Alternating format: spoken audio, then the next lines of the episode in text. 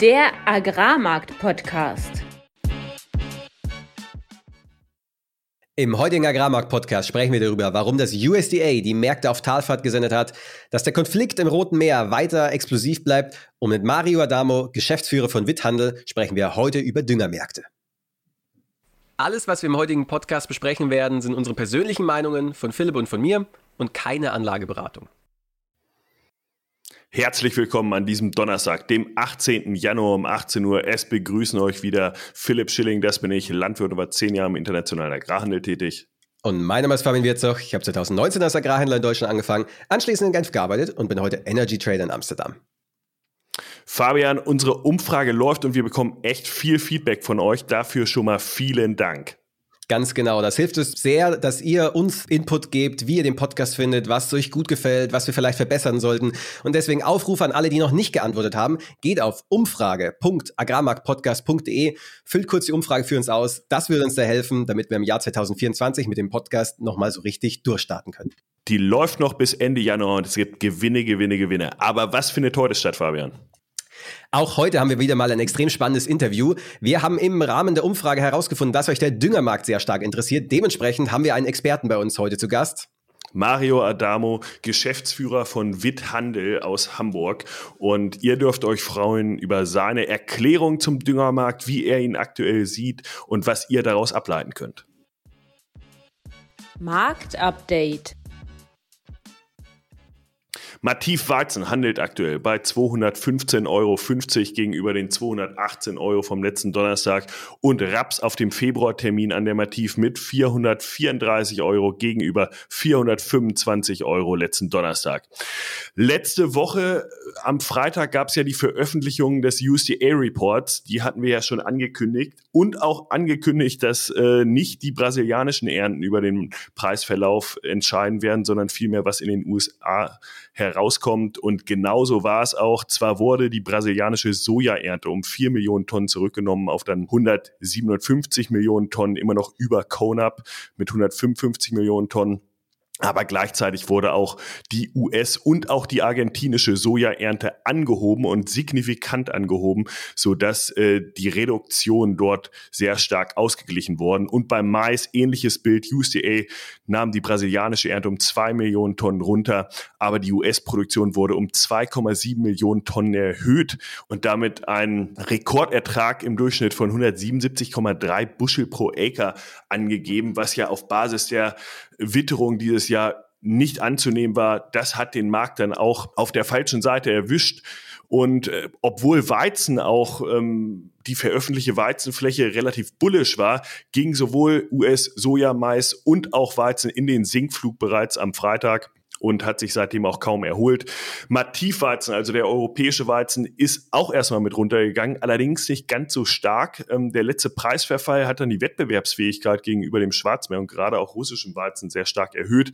Auf FOB-Basis sind wir jetzt sogar in Frankreich unter russischem Weizen. Das hat man zum einen im letzten Ägypten-Tender gesehen, wo auch ein französisches Schiff am günstigsten handelte und dann fünf russische Schiffe etwas darüber aber auch im Algerien-Tender, der gestern stattfand, wird davon ausgegangen, dass ein großer Anteil auch aus Frankreich verschifft werden wird. Die Line-ups, also die Exporte in den Häfen in Frankreich, laufen auch weiter voll. Das heißt, es wird eine, einen großen Export im Januar für Weizen geben und das hat dann auch die französischen Preise etwas hochgehalten im Vergleich.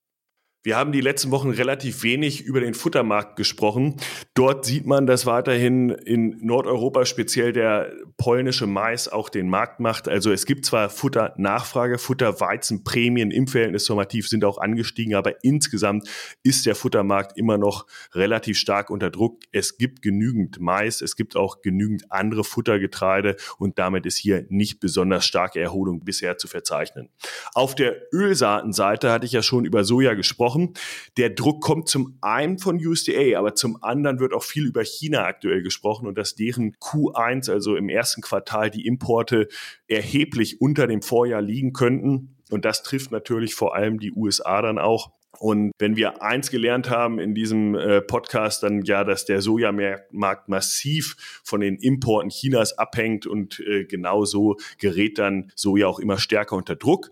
Mativ Raps dagegen hat sich dafür noch relativ gut gehalten, nachdem es Freitag erstmal bergab ging. Und da spielt sich wahrscheinlich langsam dieses EU-SND oder die EU-Bilanz aus, nämlich dass wir hier jetzt keine australischen Importe mehr haben und dadurch das Angebot eher knapper ist im Vergleich zum letzten Jahr und da auf eine Nachfrage trifft, die durch Biodiesel eigentlich relativ stark ist und somit Raps sich hier halten kann, die 420 nicht nach unten durchbrochen hat und mittlerweile ja schon wieder in den mit 430ern liegt. Alles zusammengenommen kann man also sagen, sowohl Ölsaaten als auch Getreidemärkte sind weiterhin in diesem Abwärtskanal aus technischer Sicht mittlerweile. Wenn USDA jetzt der Taktgeber sein sollte, dann kommen wir da auch nicht allzu schnell raus. Allerdings wurde jetzt auch schon ganz viel eingepreist, was die Angebotsseite angeht. Und der Euro hilft uns ja mittlerweile wieder ein bisschen, indem er wieder etwas schwächer wird und damit zu dir, Fabian. Ja, der gute Euro, der sinkt im Vergleich zum US-Dollar genau deswegen, weil gerade in Davos die Welt Politik, Weltwirtschaft zusammenkommt und herrlich philosophiert über alles, was man denn alles Schönes machen kann. Die Märkte interessieren sich dafür erstmal recht wenig, bis auf eine Sache, nämlich dass die Zentralbanker gesagt haben und auch die CEOs von großen Banken, dass sie denken, der Markt erwartet zu viele Zinssenkungen in 2024. Und das insbesondere im US-Dollar. Ich habe das im letzten oder vorletzten Podcast ähm, erwähnt gehabt. Die Märkte preisen, haben eingepreist, dass jedes einzelne Fed-Meeting dieses Jahr US-Notenbank-Fed die Zinsen gesenkt werden. Und das war eine recht aggressive Preisung des Marktes und die wurde auch zwischenzeitlich jetzt wieder zurückgenommen, nachdem es eben diese Kommentare gab, dass das eben äh, zu viel des Guten ist und zu viel Hoffnung. Und äh, zwar aus folgendem Grund. Erstens, die Wirtschaft in den USA ist und bleibt einfach erstaunlich stark. Jeder Ökonom hat für letztes Jahr erwartet, dass es zur Rezession kommt. Das ist nicht passiert. Dieses Jahr sind die Forecasts jetzt äh, ja, moderater. Sie erwarten keine Rezession mehr, haben quasi kapituliert. Und wenn man sich die Zahlen anschaut, die letzte Woche jetzt rausgekommen sind, Einzelhandelsumsätze 5,6 Prozent. Es ist deutlich über den Erwartungen. Das ist krass. Das ist einfach, wie stark der amerikanische Konsument immer noch ist. Und man sieht auch recht schön, Zinsen runter, Nachfrage hoch. Die Amis sind einfach eine komplett schuldenlaufende Wirtschaft. Wenn die Zinsen runtergehen, dann nehmen die sofort wieder Schulden auf, äh, kaufen Häuser und kaufen Konsumartikel. Und genau deswegen sehen wir Einzelhandelsumsätze hoch, der Häusermarkt fängt wieder an zu steigen und äh, dementsprechend natürlich auch die Industrieproduktion, weil irgendwo müssen die Güter ja herkommen. Aus Europa kommen sie ja nicht mehr, weil dort die Industrieproduktion weiter fallend ist, weil die Rahmenbedingungen einfach katastrophal sind. Man sieht in den Zahlen recht schön, wie die schlechten Bedingungen in Europa dazu führen, dass die Industrieproduktion in die USA und nach China verlagert wird, weil sowohl in den USA als auch in China die Industrieproduktion sehr positiv überrascht und über den Erwartungen der Analysten reinkommt, die ja auch nicht gerade unwissend sind, sondern sehr viel Zeit eben investieren in ihre Analysen, mit vielen CEOs sprechen. Und ähm, was heißt das jetzt für uns? Für uns heißt das, okay, der Inflationstrend die, der fallenden Inflation, den wir jetzt die letzten Monate gesehen haben, der scheint hier so einen ungefähren Boden gefunden haben. Das ist auch der Grund, warum die Zentralbanken jetzt erstmal ein bisschen vorsichtig sind. Und jetzt kommt wieder dieses Red Sea, diese Rote Meer-Thematik ins Spiel. Letz, letzte Woche ähm, gab es ja schon erste Angriffe von USA und von Großbritannien im Jemen. Das wurde diese Woche jetzt nochmal verstärkt. Es gab neue Angriffe, neue Vergeltungsschläge auf verschiedene Stützpunkte von den Houthi-Rebellen. Der Internationale Währungsfonds hat eine Analyse gemacht, zusammen mit dem Oxford Institute for Energy Studies, wie sich das bisher auf die Schifffahrt ausgewirkt hat. Und man sieht, der Verkehr ist bisher um 30 Prozent eingebrochen im Suezkanal, der ja am Ende des Roten Meer liegt und in dann das Rote Meer mit dem Mittelmeer verbindet. Und jetzt kommt noch hinzu, dass die Versicherer sich weigern, amerikanische oder britische Schiffe, was einen Großteil der Schiffe weltweit am Ende betrifft, zu versichern, wenn sie eben diese Meerpassage fahren. Das heißt, faktisch wird dieser Suez-Verkehr wahrscheinlich noch viel stärker zurückgehen. Wir sehen das an Shell. Shell hat angekündigt, großer Ölkonzern, kein Ölverkehr, keine Ölschiffe mehr durch die Red Sea äh, nach Europa. Die ganzen großen Containerreedereien haben angekündigt, kein Schiffsverkehr mehr durch die Red Sea. Also diese, dieser Konflikt dort vor Ort entspannt sich nicht, sondern der intensiviert sich aktuell. So, was machen die Märkte draus? Wir sehen Öl 0,7 Prozent gestiegen im Vergleich zur letzten Woche auf äh, fast ja, auf 73,70 aktuell für das amerikanische Öl. Aktien ein bisschen runter und natürlich Euro-US-Dollar runter. Ich hatte das auch schon mal erwähnt. Der inflationäre Druck wird in Europa stärker sein als in den USA, weil Europa mehr von der Suez-Route abhängig ist, als das die USA ist. Nichtsdestotrotz wird auch die Amerikaner werden da einen Inflationsdruck spüren von aber eben relativ schwächer. Dementsprechend geht Euro-US-Dollar jetzt erstmal runter und natürlich dann auch noch, dass die, dass die Europäische Zentralbank selbst wenn sie möchte, die Zinsen nicht sehr lange noch viel weiter oben lassen kann, weil eben die Industrieproduktion kollabiert, weil eben der Konsum kollabiert, weil der Immobilienmarkt 30 äh, Prozent runtergekommen ist in vielen Ländern. Während in den USA eben das Umgekehrte der Fall ist. Die Wirtschaft ist immer noch recht stark. So. Und jetzt ist die Frage, warum geht dann Öl nicht durch die Decke? Warum geht nicht Weizen durch die Decke? Warum äh, crasht der Aktienmarkt nicht? Und das liegt daran, weil der Konflikt aktuell noch sehr lokal ist. Und wir haben das in den letzten Jahren sehr häufig gesehen. In der Ukraine, in Gaza, in Red Sea jetzt, aber es gab noch viele kleinere Konflikte im Jemen auch davor schon. Angriffe zwischen oder Terroranschläge in Pakistan und im Iran und so weiter und so fort. Aber am Ende waren das eben sehr lokal begrenzte Konflikte, aus denen kein größerer Krieg hervorgegangen ist. Dementsprechend ist der Ölpreis auch noch relativ stabil, scheint hier aber einen Boden zu bilden. Und die Angst geht auf jeden Fall um, dass sich dieser Konflikt ausweiten kann, eben weil wir gestern gesehen haben, dass es Iran äh, einen eine, einen Angriff in Pakistan durchgeführt hat, Pakistan nun zurückgeschlagen hat, Ziele im Iran angegriffen hat. Äh, beide sagen jetzt, ja, ja, wir wollen keine Eskalation und äh, sprechen miteinander, sagen, ja, ja, wir wollten ja nur die Terrororganisation, die dort vor Ort war, ähm, ja, äh, töten aber es rumort. Und das ist das, was den Märkten aktuell Angst macht. Und in Kombination da, dadurch, dass die Handelswege aktuell blockiert sind in der Red Sea, wenn sich der Konflikt in Middle East, also im Gaza, ausweitet auf weitere Länder, dann könnte das ordentlich Zündstoff für die Energiemärkte bringen und letztendlich werden die Agrarmärkte dem dann folgen. Deep Dive Schon seit geraumer Zeit wollen wir eine Folge über die Düngermärkte aufnehmen und suchen da natürlich auch nach einem ausgewiesenen Experten. Bisher haben wir uns dem Thema eher von der Energieseite genähert. Ähm, entsprechend freuen wir uns heute, Mario Adamo, Geschäftsführer beim internationalen Düngerhändler Witthandel GmbH, begrüßen zu dürfen. Witthandel tritt nicht nur als Händler im Düngemittelmarkt, im europäischen Markt auf, sondern informiert und unterstützt ihre Kunden auch bei der Entscheidungsfindung. Da die Düngerpreise natürlich ein sehr relevanter Faktor auf die Produktionskosten sind, auf den Betrieben, aber auch für den Markt äh, und die Schwankungen der letzten Jahre natürlich auch enorm waren, freuen wir uns hier tiefer in die Materie einsteigen zu dürfen. Herzlich willkommen, Mario. Ja, hi Philipp, moin Fabian, grüßt euch. Mario, willst du vielleicht äh, zuvor, bevor wir richtig einsteigen, einmal noch mal kurz auf Witthandel eingehen und auf deine Person? Ja, sehr gerne. Ähm, ich bin Mario Damo, 48 Jahre alt und seit circa 20 Jahren bei Witthandel tätig und seit circa 10 Jahren in der Geschäftsleitung des Unternehmens. Das Unternehmen besteht seit 1985 und ist komplett Eigentümer geführt. Das Geschäftsgebiet, in dem wir tätig sind, das liegt äh, überwiegend in Nordeuropa, wobei 75 Prozent unserer Mengen in Deutschland gehandelt werden und der Rest ist dann in umliegenden Märkten. Wir haben langfristige Abnahmeverträge mit Produzenten in Ost- und Westeuropa und importieren aber auch Ware aus Drittländern, äh, um einfach äh, flexibel zu sein, um unabhängig zu sein, verfolgen da aber schon eine sehr langfristige Strategie. Und ähm, naja, seit 40 Jahren sind wir im Markt, das spricht ja auch schon für sich. Ne? Selber verstehen wir uns halt als unabhängiges Handelshaus mit breiten Produktportfolio, dass wir nicht nur N oder P oder K anbieten, sondern wirklich versuchen, äh, eine breite Masse abzudecken. Und so sind wir attraktiver Ansprechpartner sowohl für den Handel als auch für die Produzenten, die so rings um uns sind. Wenn wir jetzt direkt ins Thema reinsteigen, Düngermarkt. Die Hauptnährstoffe sind ja Stickstoff, Phosphor, Kali. Und jetzt stellt sich natürlich äh, die Frage, warum sind wir denn eigentlich aktuell bei dem Preisniveau, wo wir sind? Vielleicht auch, wo sind wir denn eigentlich aktuell? Wo war der Preis vor sechs Monaten? Und ja, was sind so die Treiber gewesen, dass, dass wir eben jetzt hier sind? Ja, um einen Einstieg zu geben, die Kasspreise waren im Sommer zum Start der Einladung, lagen sie bei ca. 280, 290 Euro für den Termin Juni, Juli und stiegen dann kontinuierlich äh, bis zum Spätsommer an. In, dem, in der Spitze waren das 340, 350 Euro geliefert und anschließend ging es nur noch seitwärts und mit den schwächelnden Gas- und Harnstoffpreisen äh, sorgten die Märkte auch dafür, dass der Kass dann weiter runtergegangen ist auf 300 Euro.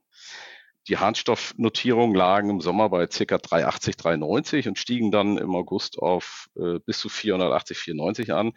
Und was ich gerade schon sagte, im vierten Quartal schwächelte der Harnstoff und äh, nunmehr sind wir bei Preisen um und bei 430 Euro. Damit ist Harnstoff mit circa 90 Cent pro Kilo immer noch eine günstige Stickstoffform. Und mit einem stabilen und funktionierenden Inhibitor ist es einfach auch eine gute Alternative. Die P-Märkte ähm, sind kontinuierlich nach oben gegangen und zeigen sich immer noch sehr robust und fest. Ähm, wir, um preislichen Einblick zu geben, wir waren im Sommer bei DRP-Preisen um bei 530 Euro und liegen heute knapp über 610, 620 Euro. Die Preise für Kali, die sind im Sommer zur Einlagerung, sind sie auf dem Niveau von 300 Euro gestartet.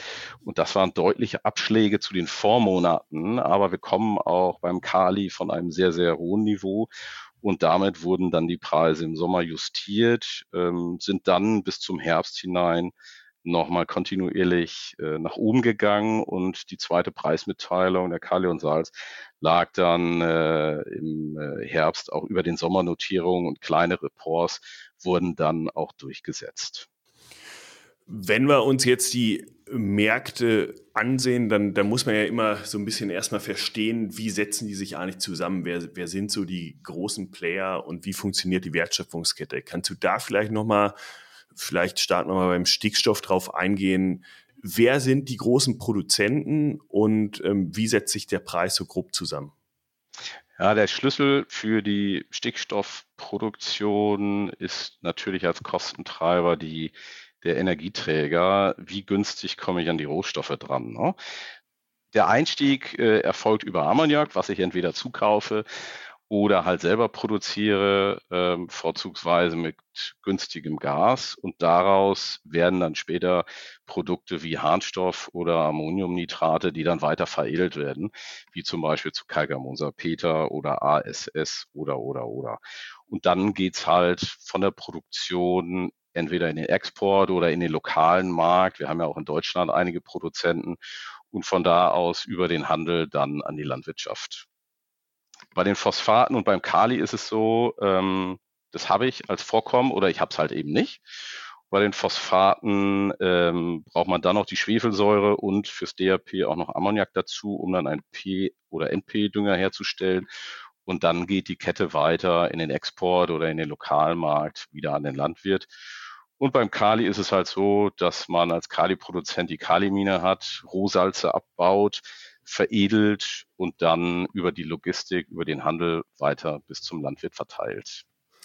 Jetzt würde man erwarten, okay, Europa in der Vergangenheit hatte günstiges Gas aus Russland. Die USA sitzen bekanntlich äh, und Russland selbst natürlich auch auf sehr viel Gas. Kann man daraus ableiten, dass die wichtigsten Stickstoffdüngerproduzenten dementsprechend dann eben Europa, Russland und USA sind? Oder welche Länder muss man da im Auge behalten? Ja, das trifft es schon sehr gut, wenn man mal die einzelnen Stickstoff, äh, Phosphat und äh, Kali-Spieler sich ansieht, dann ähm, spielt natürlich beim Export von Stickstoff, was ich gerade sagte, die Energie eine ganz äh, entscheidende Rolle. Die ist im Mittleren Osten natürlich vorhanden, Nordafrika, China, Russland, aber natürlich auch jetzt die USA mit, äh, mit den Fracking-Gasvorkommen. Ne? Ähm, beim Phosphat sagte ich ja auch schon, ähm, ich habe es oder ich habe es nicht im Boden. Da sind Marokko, USA, China äh, und Russland die großen Player. Und beim Kali, da ist es noch ausgedünnter. Da haben wir Kanada, Russland, Belarus, Deutschland mit der Kali und Salz, äh, Israel, Jordanien als größte Player im Markt. Auf der Importseite ist es allerdings so, dass wir da äh, teilweise die gleichen, teilweise andere Abnehmer haben. Da sind die großen Agrarstaaten oder auch bevölkerungsreiche Staaten auf der Abnehmerseite vorhanden, ne? wie zum Beispiel Indien, Südamerika, Nordamerika. Das sind so die großen äh, Zieher beim Stickstoff. Bei den Phosphaten ist es auch wieder Indien, USA, Südamerika, Europa. Und beim Kali ist es Indien, China, USA und Südamerika, die einfach die Mengen rausziehen. Und wie funktioniert dann die, die Preisfindung in der Regel? Weil jetzt, wir kommen aus den Agrarmärkten, Getreidehandel, klar, da gibt's große Produzenten und wir sagen immer, in der Ernte macht Russland den Preis und äh, danach gibt's dann noch einen relativ großen Wettbewerb. Ähm, Wie ist das bei den Düngermärkten? Sind da die Produzenten so stark, dass sie auch Preise diktieren können oder funktioniert der Markt doch sehr gut zwischen diesen Anbietern? Also der globale Markt mit Rohstoffen ist sicherlich größer, 300 Millionen Tonnen. Und wenn man sich einzelne große nennenswerte Produzenten ansieht, die sind oberhalb der 10 Millionen Tonnen angesiedelt, spiegeln damit aber drei bis fünf Prozent des Marktes nur ab. Also wir haben da nicht die Konstellation wie im Getreidebereich mit den ABCDs, dass wir da ein großes äh, Oligopol haben, sondern es funktioniert der Wettbewerb dort und das ist klassisch Angebot und Nachfrage ähm, bilden dann den Preis. Es gibt natürlich regionale Besonderheiten, dass Produkte nicht erlaubt sind, äh, hier nicht gehandelt werden. In Deutschland ist es zum Beispiel Ammoniumnitrathaltige Dünger, die nur sehr restriktiv gelagert werden dürfen. Äh, die sind nicht im freien Handel verfügbar. Dafür haben wir den Kalgamunsalpeter. Dafür gibt es dann in anderen Ländern rings um uns herum, wie in Frankreich, England, Polen zum Beispiel, ist Ammoniumnitratdünger dann der Standard.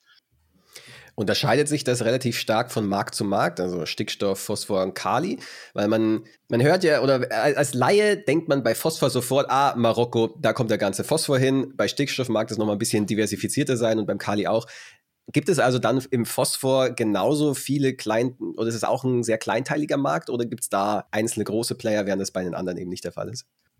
Ja, bei den Phosphaten ist es äh, auch eher ein Oligopol. Da sind die Marokkaner, die Russen, ähm, USA, Chinesen. Das bildet so den großen Markt ab ähm, auf der Produzentenseite und das ist schon anders als beim, beim Kali. Beim Kali habe ich einen großen Fixkostenblock mit den Minen und dadurch sind die Kontrakte in der Regel auch langfristiger mit großem Volumina. Und ähm, Phosphate sind da schon tendenziell volatiler, wobei äh, die Spitze da natürlich der Stickstoffmarkt ist mit viel kleineren Produzenten, mit äh, stärkeren Volatilitäten. Wir hängen dann am Energiemarkt, äh, die Nitrate hängen teilweise am Harnstoffmarkt und da gibt's dann gewisse Wechselwirkungen. Ne? Jetzt war in dem letzten Jahr oder fast schon anderthalb Jahren äh, ja Verfügbarkeit ein großes Thema. Ich erinnere mich noch selbst, äh, ich war mit meinem Sohn im Krankenhaus und es rief, rief mich der äh, Düngemittelvertriebler meines Vertrauens an und sagte, jetzt kannst du noch was buchen, wer weiß, ob es danach noch was gibt. Und ähm, in solcher Situation waren ja viele Landwirte. Heute scheint ja Verfügbarkeit wieder gar kein Thema zu sein. Wurde das zu hoch gejazzt oder ähm, war das zwischenzeitlich echt ein Thema? Und was, was sind eigentlich die Faktoren, ob Verfügbarkeit, sag ich mal, ein Thema ist oder nicht? Ja, aber dazu müssen wir uns vielleicht zurückversetzen in die Situation, in der wir waren im Sommer 22, das weiß ich noch sehr genau. Ähm, da haben, weil die Gaspreise dann über 300 Euro pieken, ähm, reihenweise die europäischen Düngemittelproduzenten Produktion gekürzt oder komplett abgestellt. Und ähm, man stellte sich schon die Frage, so wie geht's jetzt weiter? Wie komme ich an meine Mengen ran? Gerade im Stickstoff-Schwefel-Bereich war das ein ganz großes Thema, weil da die europäischen Produzenten ähm, die Produktion gekürzt und äh, stillgelegt haben. Und dann war es aber so, dass äh, größere Mengen aus Drittstaaten wie China, Ägypten, Russland importiert wurden und die die Lücke dann geschlossen haben. Am Ende, äh, anderthalb Jahre später, sind wir schlauer, muss man sagen. Äh, wir hätten sicherlich auch irgendwie anders hinbekommen, aber das war nun mal die Zeit und es war eine besondere Konstellation, als die äh, Raps- und Getreidepreise, die Erzeugnispreise einfach hoch waren und da die Wirtschaftlichkeit für den Landwirt halt auch gegeben war, für ein schwefelsaures Ammoniak Preise von über 700 Euro zu bezahlen. Ne? Das war eine besondere Konstellation. Aber man muss festhalten, ähm, grundsätzlich haben wir keinen Mangel an NP oder K-Düngern. Kein Dünger, kein Landwirt, Entschuldigung, war ohne Dünger und das wäre auch äh, ohne russische oder belarussische Lieferungen der Fall gewesen. Ne? Also Abhängigkeiten, die dann manchmal besprochen werden, ähm, die sehen wir da nicht. Es gibt einen funktionierenden Weltmarkt, aber da sprichst du ein Problem an, was in Zukunft auf uns zukommen kann, weil wir sehen, dass lokale Produktionen auch permanent stillgelegt werden. Das war die BASF, die im Frühjahr 23 war es, ähm, angekündigt hat, die ASS-Produktion in Ludwigshafen komplett einzustellen. SKW Piesteritz als großer Produzent produziert seit etlichen Monaten nur noch auf einer von zwei Linien. Und auch andere europäische Produzenten haben äh, die Produktion temporär gestoppt oder reduziert. Und dann müssen wir uns fragen, gemeinsam mit der Landwirtschaft, was ist uns die lokale Produktion und dann auch die Verfügbarkeit wert? Und das müssen wir transparent in alle Richtungen auch mal diskutieren. Und ähm, ich erinnere mich noch an den Aufschrei zu Beginn der Corona-Pandemie, als wir alle festgestellt haben, huch, wir haben ja gar keine lokale Maskenproduktion mehr. Wer hat dann geliefert? China war es. Hm. Deswegen ähm, soll man da auch das Thema Verfügbarkeit ähm, sich auch mittelfristig einmal ansehen. Was ja auch impliziert, wenn ich keine lokale Produktion habe, logischerweise bin ich dann mehr abhängig vom Weltmarkt und der Weltmarkt ist volatil. Ähm, ist die Konsequenz dann daraus, wenn Europa jetzt so ein bisschen zu einem Swing-Producer wird, dass wenn der Gaspreis günstig ist, dass die Produktion hochgeht und wenn der Gaspreis eben hoch ist, dann wird die Produktion runter, dass wir erstens viel abhängiger sind vom Weltmarkt und zweitens, ähm, wie, wie ist das denn preislich für mich als Landwirt ab Hof? Heißt das, dass dieser Preis dann mehr oder weniger dauerhaft auf der Importparität von Dünger festliegt, also der Preis, Importpreis im Hafen, abzüglich Transport zu mir am Hof? Mhm. Also konstant auf Importparität handeln wir nicht, ausgenommen Hartstoff und DAP, was klassische Weltmarktprodukte sind. Aber wir haben hier doch noch ein paar lokale Produkte wie ein Kalgamusapeder, wie ein lokal produziertes Ammoniumsulfat, SSA, ähm, wo es doch gewisse Vorzüge gibt. Das kann man dann nicht eins zu eins ähm, so übertragen, dass man nur auf Importparität handelt. Aber jetzt spinnen wir mal weiter, schließen weiter nennenswerte Kapazitäten in Europa können die Volatilitäten zunehmen. Das äh, sehen wir im Moment auch, dass die Lagerquote nicht sehr hoch ist. Wir befinden uns eher am unteren Ende, wenn wir den Schnitt nehmen. Das ist Ost und West unterscheiden sich da ein bisschen. Aber ähm, die Düngersaison ist vielleicht sechs Wochen von uns entfernt und ähm, wir sehen, dass es doch für bestimmte Produkte schon enge Verfügbarkeiten gibt, gerade im Stickstoff-Schwefel-Bereich. Wenn du über Lagerung sprichst, sprichst du über Lagerung in der Landwirtschaft oder Lagerung äh, beim Handel? Sowohl als auch, je nachdem, ja. wer welche Möglichkeiten hat. Ähm, in kleiner strukturierten Gegenden ist es ja oftmals der Handel, der lagert, aber mhm.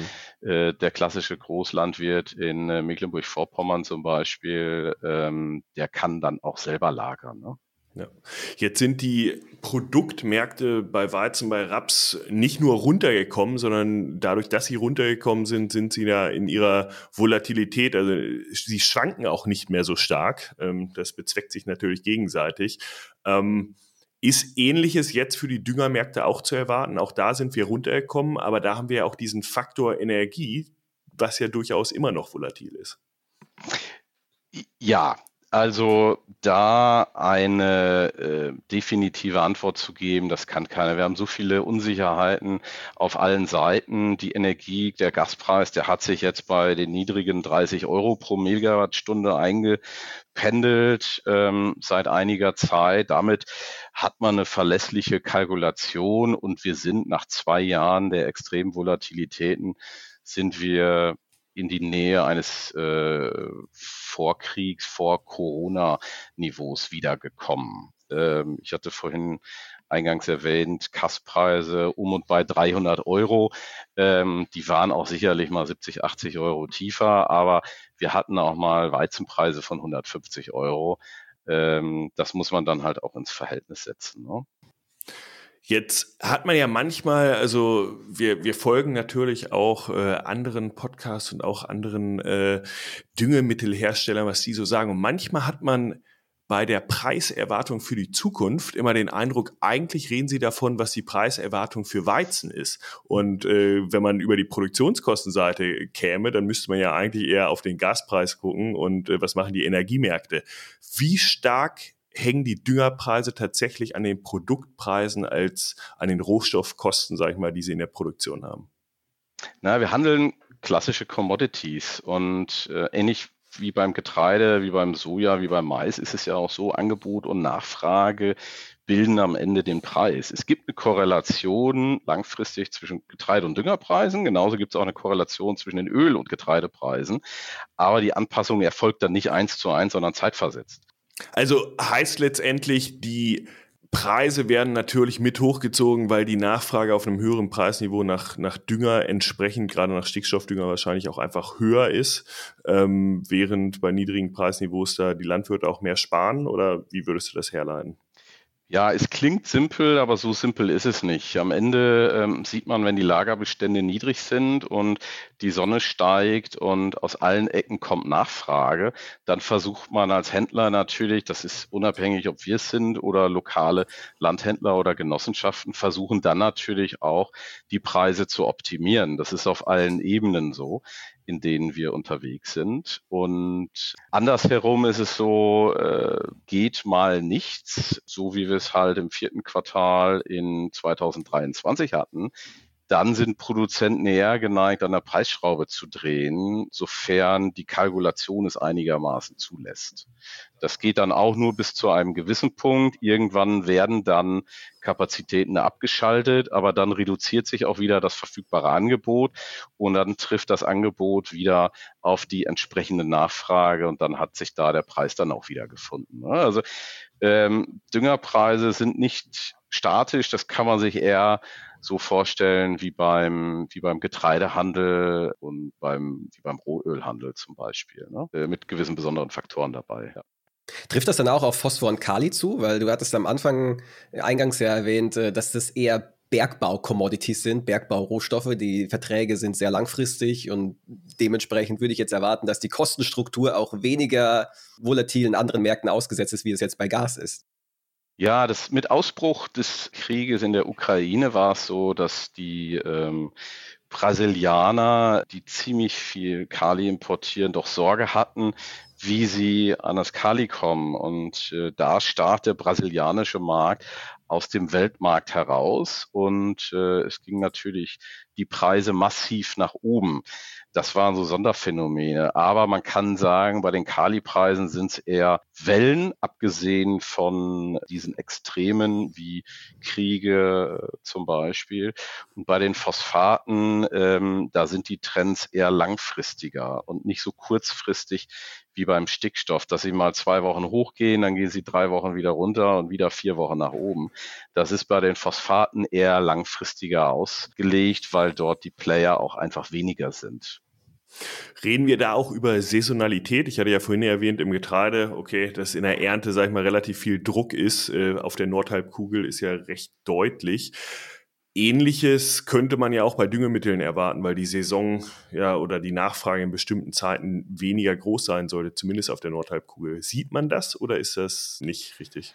Ja, es war ähm, klassisch so, dass im Sommer die Einlagerungspreise oftmals am niedrigsten waren und in der Bedarfszeit äh, gingen sie dann hoch. Das hat sich in den letzten Jahren aufgeweicht, dass man tatsächlich mehr auf den Weltmarkt guckt, mehr auf die Energie guckt, weil wir einfach seit 2020 andere Märkte haben. Also wir befinden uns in einer anderen Ära als vor zehn Jahren noch, wo es berechenbarer war.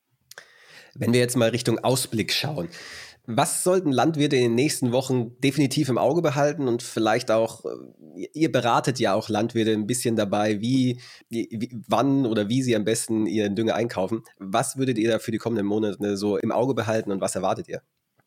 Ja, wir äh, sind im Kontakt mit den Händlern, nicht mit den Landwirten, aber das wird dann natürlich weitergespiegelt in Richtung Landwirtschaft und wir versuchen da doch eine objektive Beratung auch zu geben, wie wir die Märkte einschätzen, wie ich es auch zuvor getätigt habe. Also die Lagerquoten für bestimmte Produkte sind einfach gering und die Produzenten haben nicht auf Halde produziert. Das braucht keiner glauben.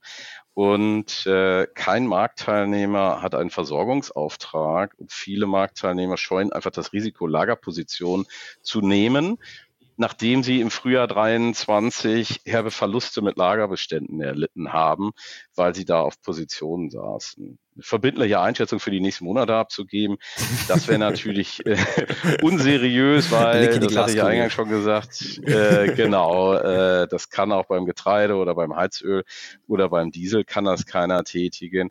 Aber ähm, die Empfehlung wäre doch, der Landwirt sollte äh, sich mit seinem Berater zusammensetzen und wenn nicht schon geschehen, sollte er eine Düngerstrategie erarbeiten und dann auch wirklich ins Eingemachte gehen, was das Thema Verfügbarkeiten anbelangt. Wenn ich Spezialwünsche habe, äh, was einzelne Düngersorten anbelangt, ist es nicht garantiert, dass sie halt auch zeitnah geliefert werden können. Wir haben grundsätzlich keinen Mangel an Stickstoff, Phosphor oder Kali, aber wenn es gewisse Präferenzen gibt, dann kann es schon mal ein bisschen sportlich geben und äh, teilweise auch zu großen preislichen Differenzen dann. Ne? Und, und was würdest du so sagen, sind die Hauptfaktoren, die das Bild jetzt doch nochmal erheblich ändern könnten? Also du sagtest ja schon, Verfügbarkeit könnte ein relevantes Preisthema werden, wahrscheinlich, äh, wenn dann kurzfristig nichts verfügbar ist, klar verstanden. Aber wenn wir über Preisniveaus insgesamt sprechen, wo siehst du da die Faktoren, die das Ganze jetzt beeinflussen könnten, die nächsten Monate? Politische Entscheidungen wie eventuelle Sanktionen, ähm, die wie ein Damoklesschwert einfach über uns stehen. Was passiert mit den Flächen, die im Herbst nicht bestellt wurden? Was passiert im Nahen Osten? Jetzt aktuell haben wir eine Frostperiode. Die Überflutungsgebiete frieren teilweise. Wir haben Wechselfröste wie beeinflusst das die Nachfrage? Das ist heute zu früh. Das muss man dann immer wochenaktuell, tagaktuell, muss man das wieder updaten und sich auf Stand bringen.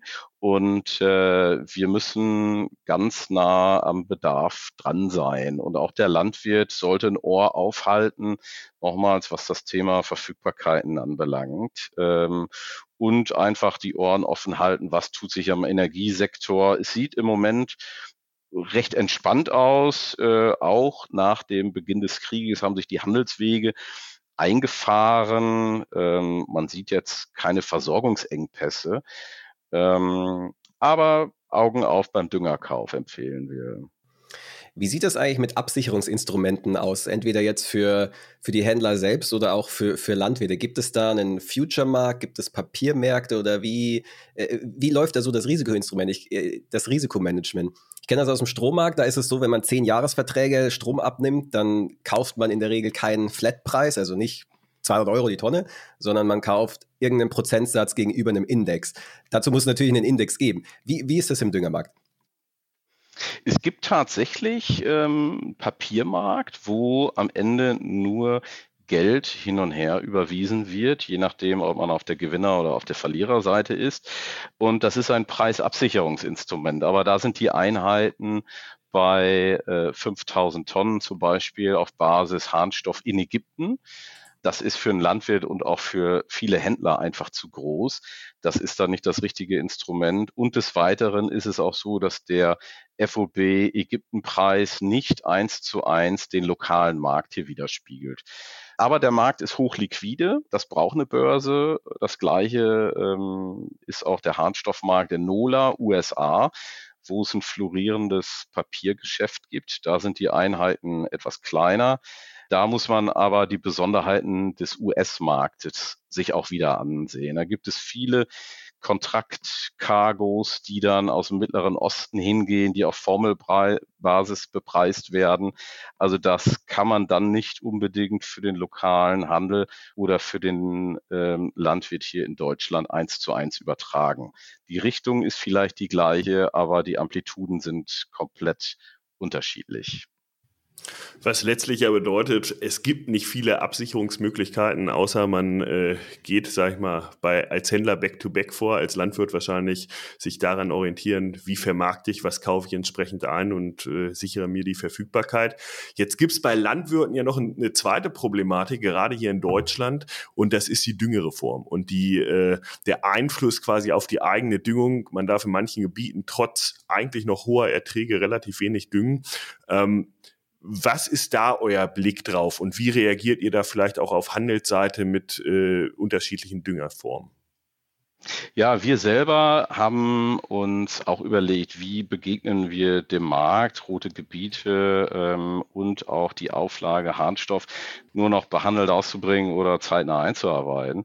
Und da haben wir angefangen, Stabur zu entwickeln. Stabur ist Harnstoff aus ausgewählten Provenienzen, ähm, den wir dann mit dem In Inhibitor Limus von der BSF behandeln. Damit ist Stabur auch der einzige behandelte Handstoff mit zwei Wirkstoffen tatsächlich. Das erhöht die Effizienz und auch die Lagerstabilität. Wir geben für Stabur ein Mindesthaltbarkeitsdatum bis zum Ende der Saison, damit der Handel und auch der Landwirt zu jedem Zeitpunkt auf der richtigen Seite ist. Und so kann er dann mit Teilkäufen auch eine sichere Abdeckung vornehmen, angelehnt an die Verkäufe vielleicht mit dem Getreide. Bei den Nitraten haben wir ein ASS mit Nitrifikationshemmstoff, der dann die Umwandlung von Ammonium in Nitrat verzögert und dadurch werden dann halt Auswaschungen verhindert. Das ist unser Beitrag. Letztendlich können wir das Rad auch nicht neu erfinden, aber wir versuchen uns einfach den Bedürfnissen des Marktes ähm, dann auch anzupassen. Ne?